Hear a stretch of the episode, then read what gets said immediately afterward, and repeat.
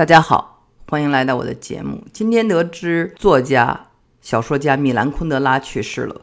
其实啊，我以为他早已经仙逝了。上一个月呢，我刚刚去了布拉格，因为米兰昆德拉的作品《布拉格之恋》，我知道了这个城市，就特别向往这个城市。去了以后才知道，它是整个波西米亚王国的首都。除了著名的米兰昆德拉，还有。更著名的一位作家叫做卡夫卡，米兰昆德拉是获得过卡夫卡文学奖的。一九六八年，苏联入侵发生了布拉格之春以后，他作品就被禁了。然后他后来就流亡，搬到了法国，后来一直就生活在别处。其实啊，我觉得去国的人都是生活在别处，像我们这些移民的人，我对这个生活在别处特别有感觉，好像我们的回忆。我们对祖国的感情，我们对小时候自己生长的地方特别的眷恋，因此在哪里我们都觉得自己生活在别处。读纳博科夫他的作品，就是《洛丽塔》的那个作家，也特有感觉。他是俄国人，然后最后却流落到了美国，因为了解了布拉格是。整个波西米亚王国的首都，所以了解了这个国家的人，他们生性自由，热爱自由，就更能够理解米兰昆德拉作为一个小说家，他的那种痛苦，离国后的痛苦，苏联入侵对他所产生的影响，比如说他的作品被禁，对一个作家来说很大的一个伤害。最早听米兰昆德拉的名字呢，是从我二姐那里。她和她的那些文青同学们啊，那是特别喜欢说什么米兰昆德拉呀、茨威格呀、一个陌生女人的来信呀、乔治桑啊啊，乔治桑我们知道是法国女作家啊，肖邦的情人。后来呢，我在 Berkeley 读书，就结识了一位犹太人，这个犹太人叫做 Peter Kaufman，他呢。有一个非常有名的父亲，他后来介绍我认识他了。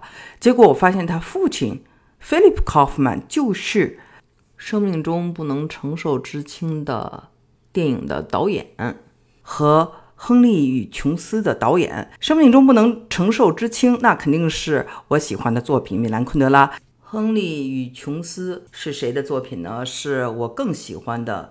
亨利·米勒的作品，一个作家，一个小说家，他的作品呢被影视化以后，才能够得到更大的影响力，这是毫无疑问的。当年呢。这个导演启用了法国非常具有灵性的一个女演员，叫做茱莉亚·比诺什啊，她后来是兰蔻，兰蔻的代言人。她拍了几个电影，独立电影，我特别喜欢。一个就是《英国病人》，一个呢就是《毁灭》啊，她跟 Jeremy Irons 共同主演的，讲了一个非常变态的爱情故事。这个安娜啊，是一个外交官的女儿，从小四处漂泊，她呢。见到了 Jeremy Irons，一个我要成为部长的助理部长的这么一个男的，当时呢是她的男朋友的爸爸，两人就产生了不伦之恋，然后最后呢给这个男的带来了很大的毁灭。这个电影特别的好看。我们知道这个女的非常有灵性。那同样的，我看那个电影叫做《亨利与琼斯》啊，里主演是乌玛纽曼，也是一个缪斯式的人物。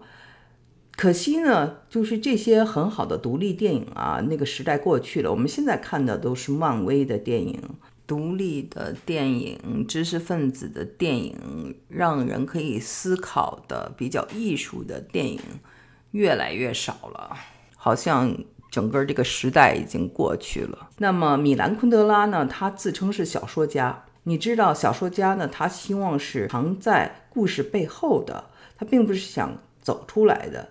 但是呢，我们看啊，现在读小说、看这个虚构类的大部头的作品的人都越来越少了。我们的生活呢，就变得越发的碎片化，大家失去了耐心，失去了思考、深入思考的能力。有思想的人会越来越孤独。受互联网的影响，人们会更加的人云亦云。所以呢，这个米兰昆德拉的去世。是在告诉我们，那个独立的时代，那个小说家的时代，可能过去了。未来的社会，小说家可能没有那么大的影响力了。他们呕心沥血，也没有人去看他们的作品了，因为大家都不耐心了嘛。这样一个走向，它比较的快餐化、碎片化、肤浅化、色情化。我们要所承受的就是那种生命中不能承受之轻，the unbearable lightness of being，那种俗不可耐。很多去国或者移民的人，开始在西方生活，都会有那种生命中不能承受之轻。他呢，不像我们的国家里哈，处处管着你，你有这样的不满，你有那样的不满。但是你到了西方，你是被另外一种说不出来的冷漠，这种冷漠太淡定了，不是淡定了，已经是一种，你可存在，也可以不存在。你轻的几乎让人看不见，你几乎透明，你 invisible 看不到你了。生命没有那么的被看重了，可以这么说，生命的被看清、被看淡、被忽视，这就是 unbearable lightness being。